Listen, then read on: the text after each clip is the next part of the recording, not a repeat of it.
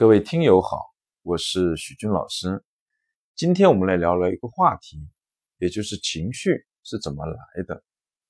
从认知心理学的角度，情绪的产生是这样一个机理：外部的刺激经过我们大脑的一个认知加工，最后产生情绪。认知也就是我们对这个外部的刺激是怎么看的。比如说，有一天你吃饭。拿手指呢擦嘴巴，不小心擦破了，把纸给擦破了。那对于这个外部刺激呢，你的情绪怎么样，取决于你怎么看待这个问题。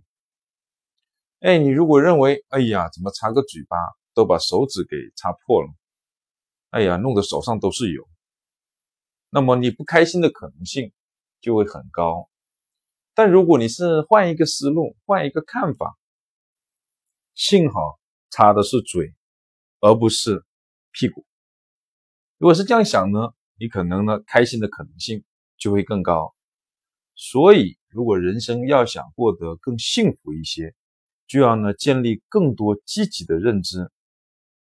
好，就讲到这，谢谢大家。